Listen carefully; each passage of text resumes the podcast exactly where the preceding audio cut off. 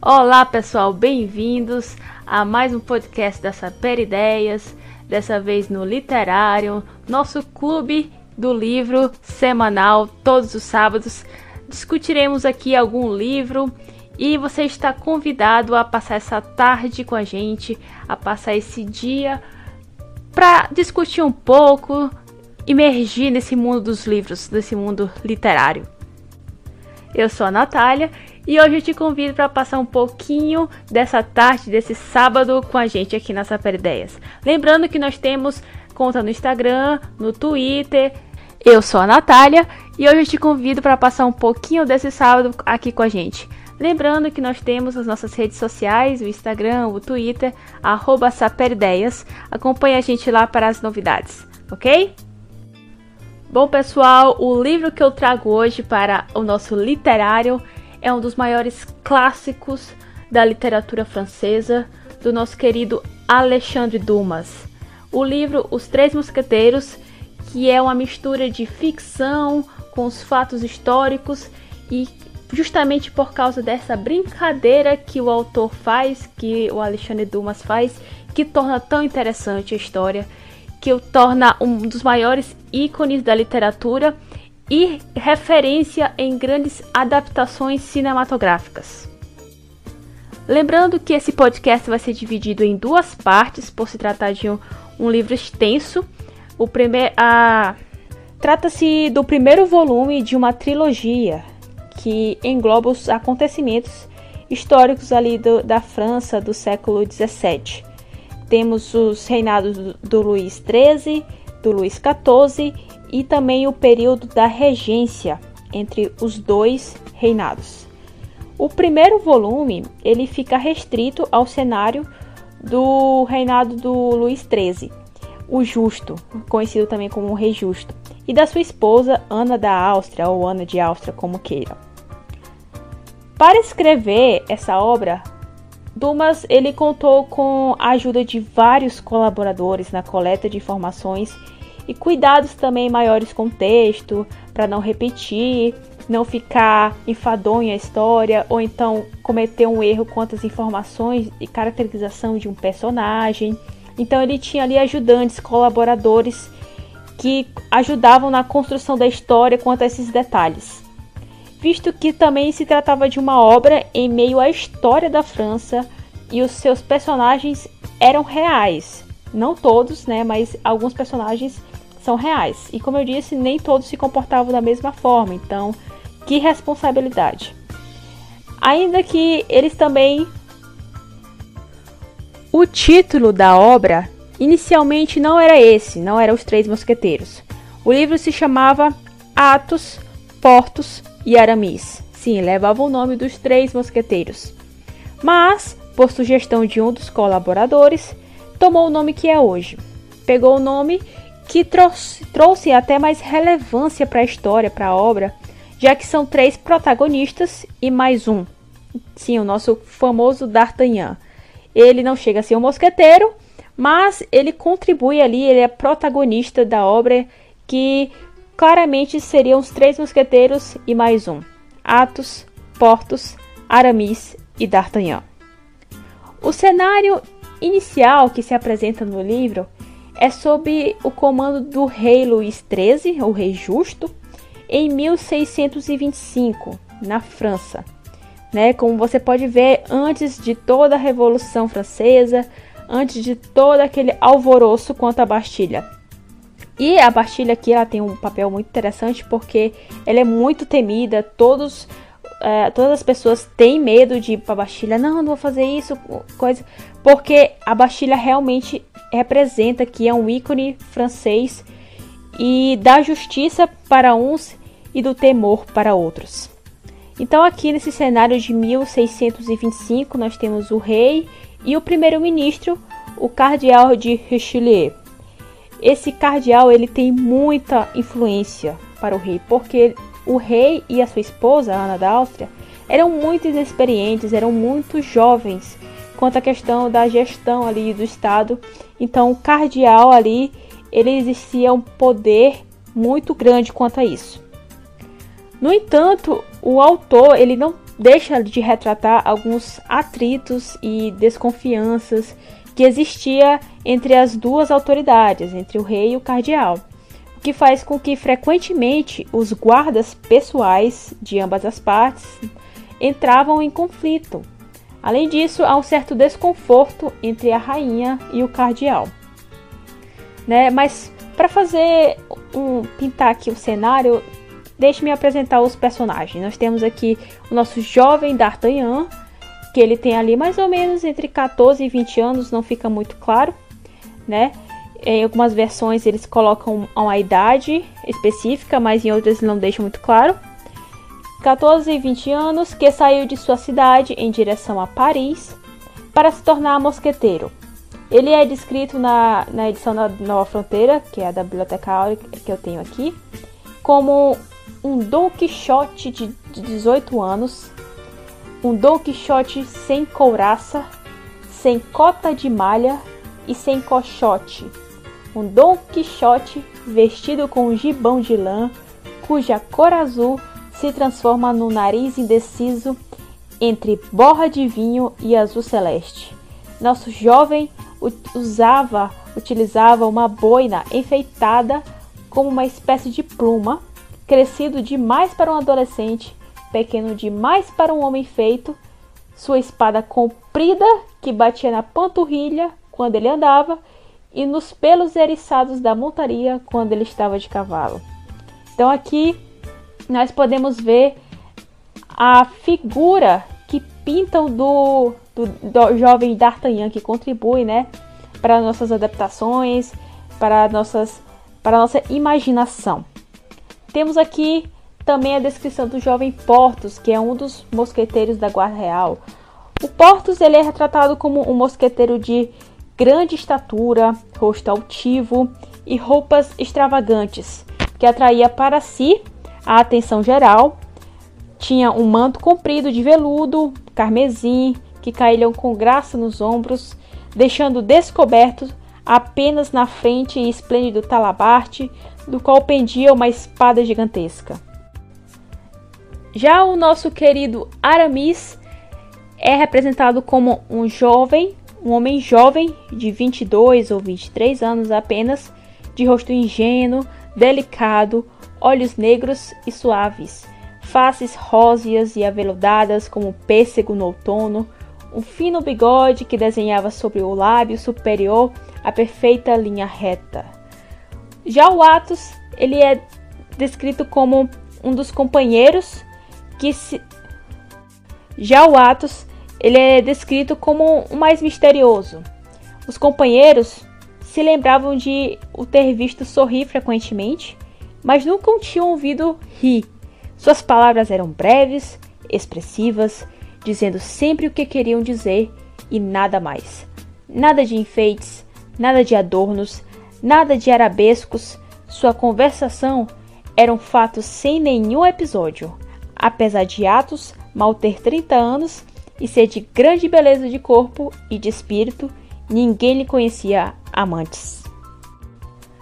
A descrição aqui dos mosqueteiros, tanto física quanto da personalidade do caráter, é tão importante para a história que vai definir não só o destino deles, mas também da França, por se tratar de membros da nobreza, cavalheiros que defendem ali o rei, o dever do Estado, e por um lado possui os seus vícios humanos, possui ali as suas fraquezas.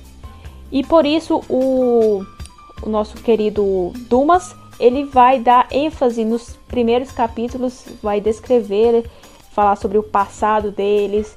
Então é bem ali interessante como isso é posto na obra e também como alguns mistérios vão sendo colocados ali para deixar o leitor curioso. Assim, ao longo dos capítulos, Dumas vai formando os personagens, vai construindo os personagens de forma que nos dê apenas as informações necessárias. Assim podemos perceber a inexperiência, a indecisão, a ingenuidade do rei Luís XIII, também ali da rainha que está envolvida em um casamento político e sofre perseguições do cardeal.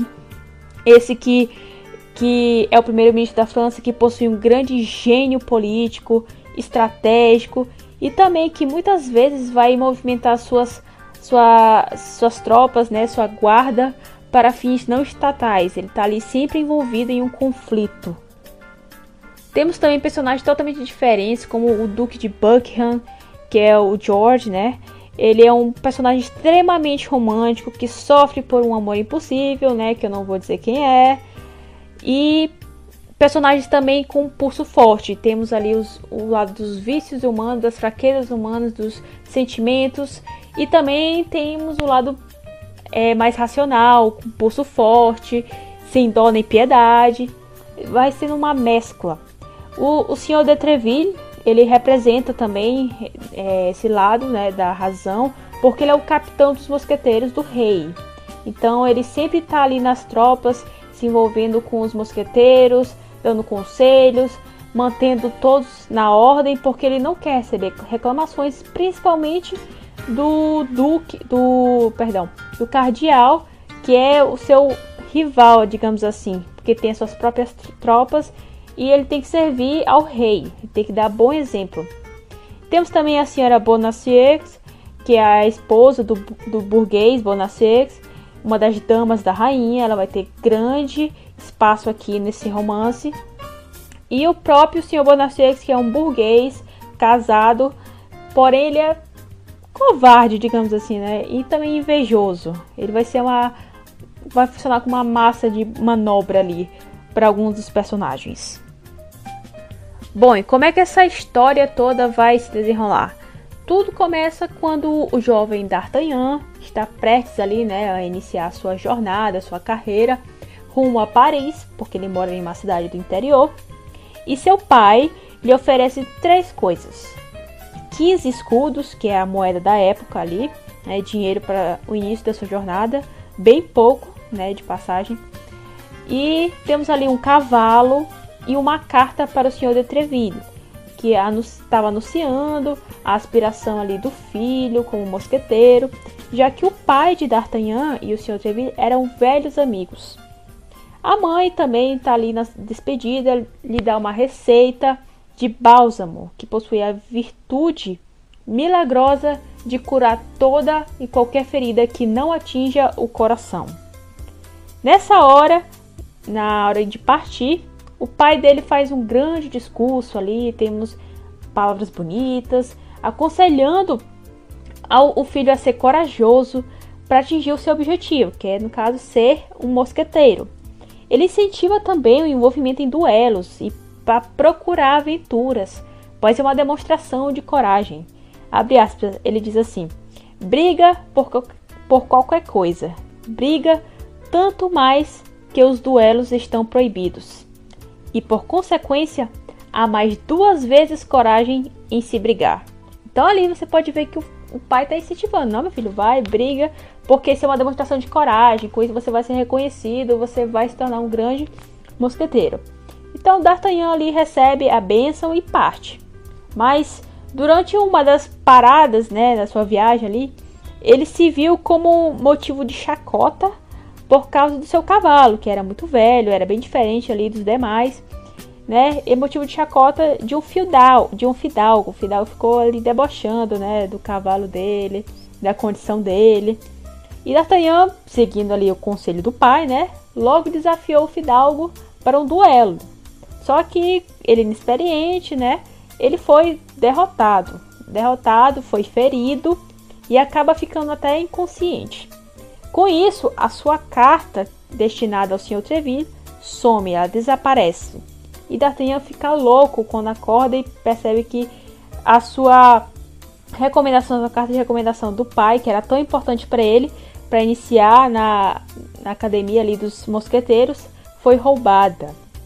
Infelizmente, ele também não consegue capturar o Fidalgo naquele momento, né? E ele segue viagem. Dá o jeito dele, vai segue ali para Paris. E quando ele chega, ele vai até a sede dos mosqueteiros, procura pelo Sr. Treville e conta-lhe sobre tudo. Mas infelizmente, ele ainda não pode ser aceito como mosqueteiro. O Sr. Treville não admite isso. Mas o capitão o encaminha, né, que é o seu Treville, ele encaminha para uma espécie de academia dos mosqueteiros, uma espécie de escola preparatória. E é lá também que ele tem o primeiro contato com Atos, Portos e Aramis, né? Quando ele está ali naquele momento com o Sr. Treville, ele vai encontrar esses três mosqueteiros.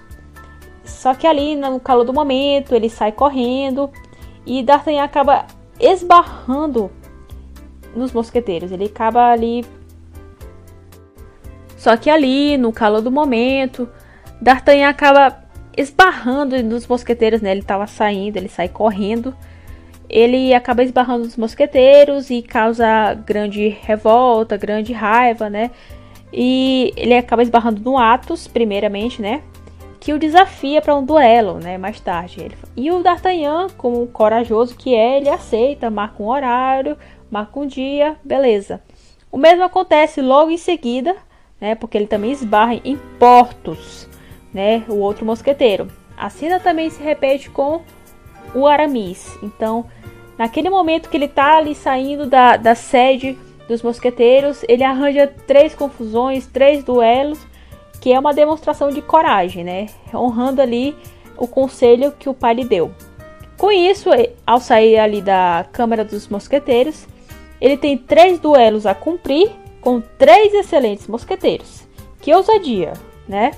Porque o interessante é que ele marca os duelos no mesmo lugar, no mesmo dia e com apenas uma hora de diferença entre eles.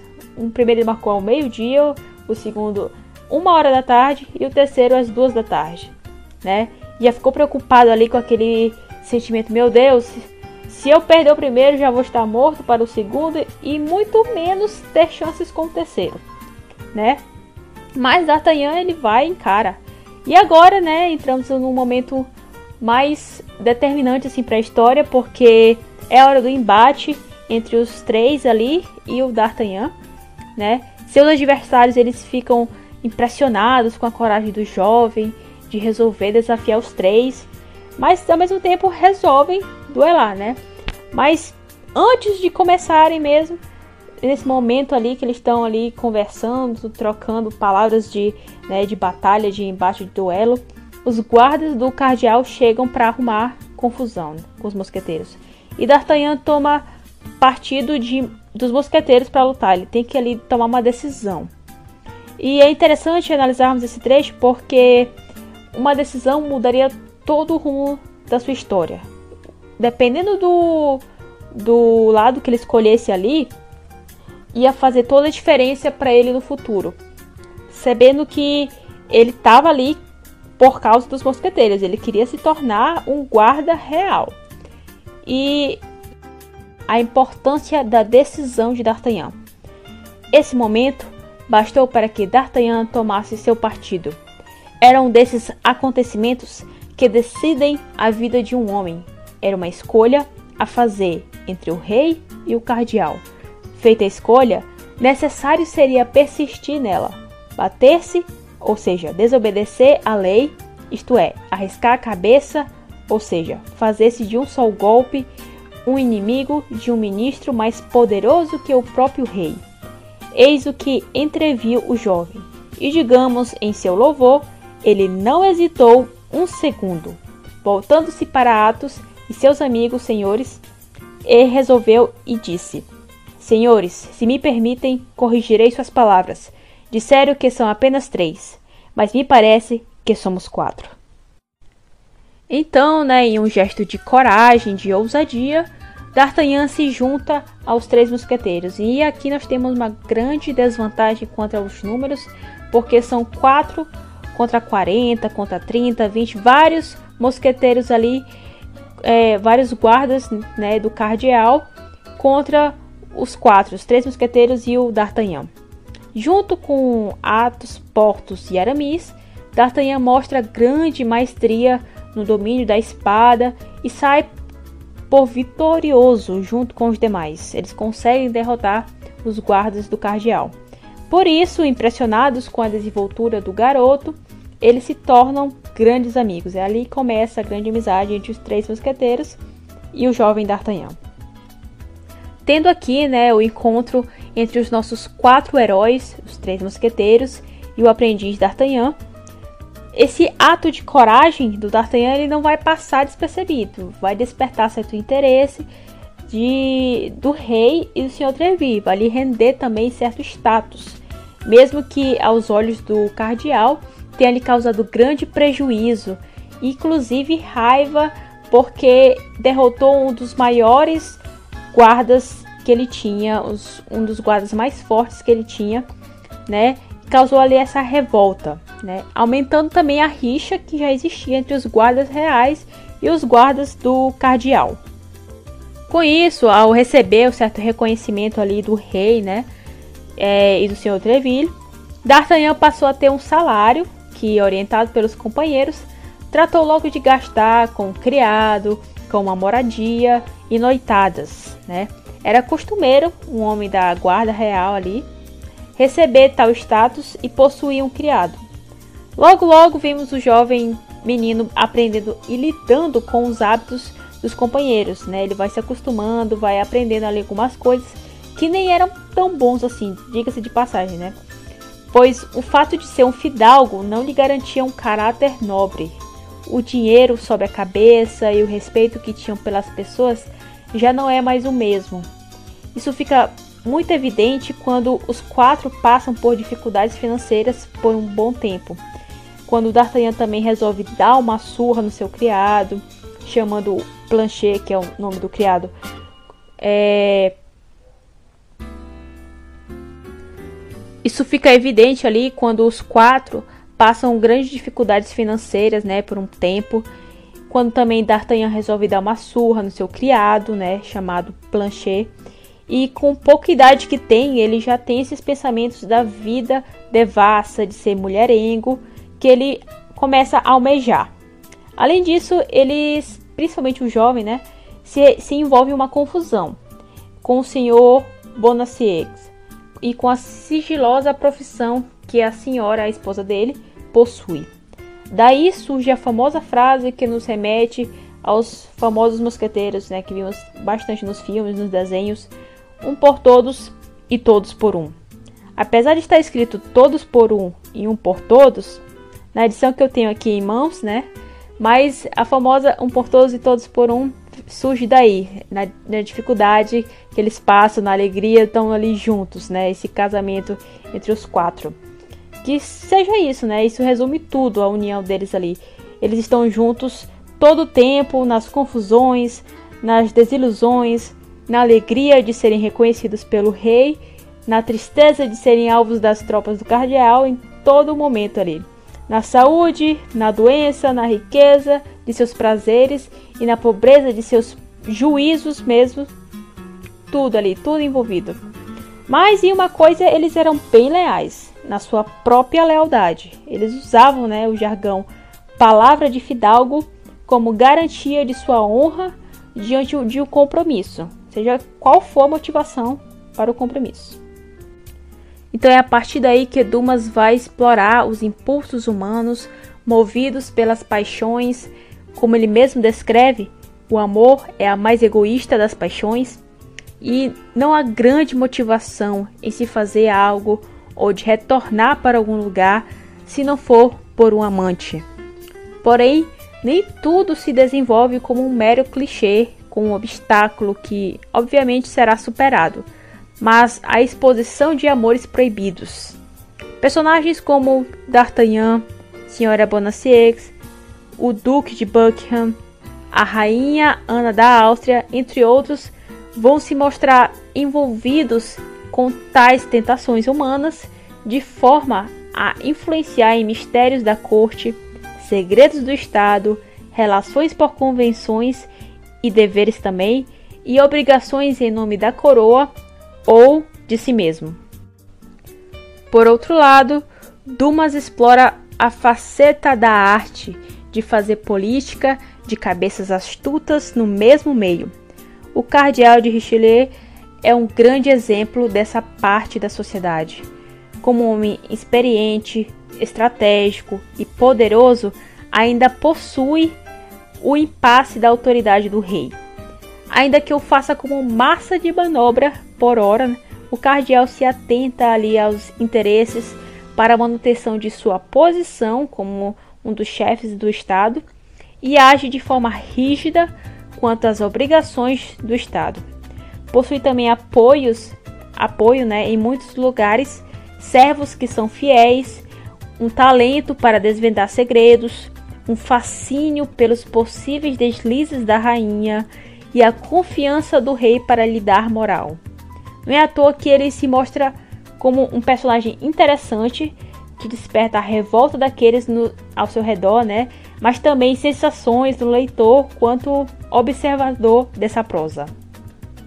Então a gente pode ver que dentro da própria história, da, dos momentos históricos, dos fatos que temos, né? Porque o, o próprio Dumas fez bastante pesquisa sobre isso, teve a ajuda de vários colaboradores da criação dele.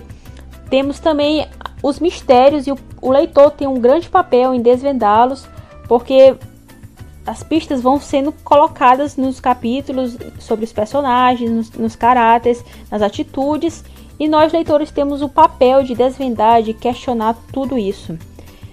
É por isso que nós podemos observar dentro dos encontros ali nas ruas, as visitas inesperadas, as prisões à Bastilha, como eu falei, o grande terror da época, né, a Bastilha, onde o homem chorava e a mulher não via, segredos epistolares. A rainha da Áustria se encontra também em um conflito que lhe pode custar o seu casamento. Ali a ausência de uma de suas joias, né, o que acontece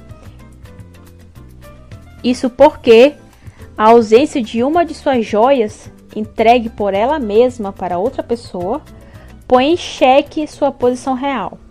É claro que o cardeal, no dever de manter a ordem, vai a fundo nessa investigação, pois conta com o apoio do rei, o qual se mostra muitas vezes ingênuo, apesar do título de justo. E a fim de salvar ali a sua reputação, a rainha conta com o apoio de suas damas, entre elas a senhora Bonacieux, a, a quem lhe deposita grande confiança. Então, né, a senhora Bonacieux, uma dessas damas da rainha, né, de maior confiança, precisa de ajuda de um nobre cavalheiro para lhe prestar um serviço. Ela então ela decide pelo jovem D'Artagnan, que vai lhe prestar esse grande favor, né, fazer esse grande favor já que primeiramente a sua escolha foi o seu marido. Só que ela percebe que o marido possui ali umas ideias que não, não correspondem com as dela, que ameaça esse segredo e mostrou também não, não ser alguém corajoso, digno ali dessa, de fazer essa tarefa para ela que é tão importante e com urgência, tanto para ela quanto para a rainha e o Estado, por que não? E, em, em nome da rainha, em uma aliança ali que ele faz com ela, da rainha, da senhora, da dama e do Estado. E esse é um momento importante que ele marca essa aliança com palavras como: Então a jovem lhe confiou o terrível segredo, do qual o acaso lhe revelara uma parte diante da Samaritaine. Foi essa a multa declaração de amor de ambos. D'Artagnan estava radiante de alegria e orgulho o segredo que ele guardava, esta mulher que ele amava, a confiança e o amor faziam dele um gigante. A partir daí, nós vamos acompanhar a jornada do nosso jovem D'Artagnan, que carrega ali consigo uma tarefa, um segredo e também o desenrolar de outros segredos, de outros mistérios que a trama vai nos trazer. Mas só vamos discutir sobre isso no próximo sábado, no próximo literário com a parte 2 de Os Três Mosqueteiros. Então é isso, pessoal. Vou ficando por aqui. Nos acompanhe nas nossas redes sociais, no Instagram, no Twitter, arroba Saperideias. E até a próxima!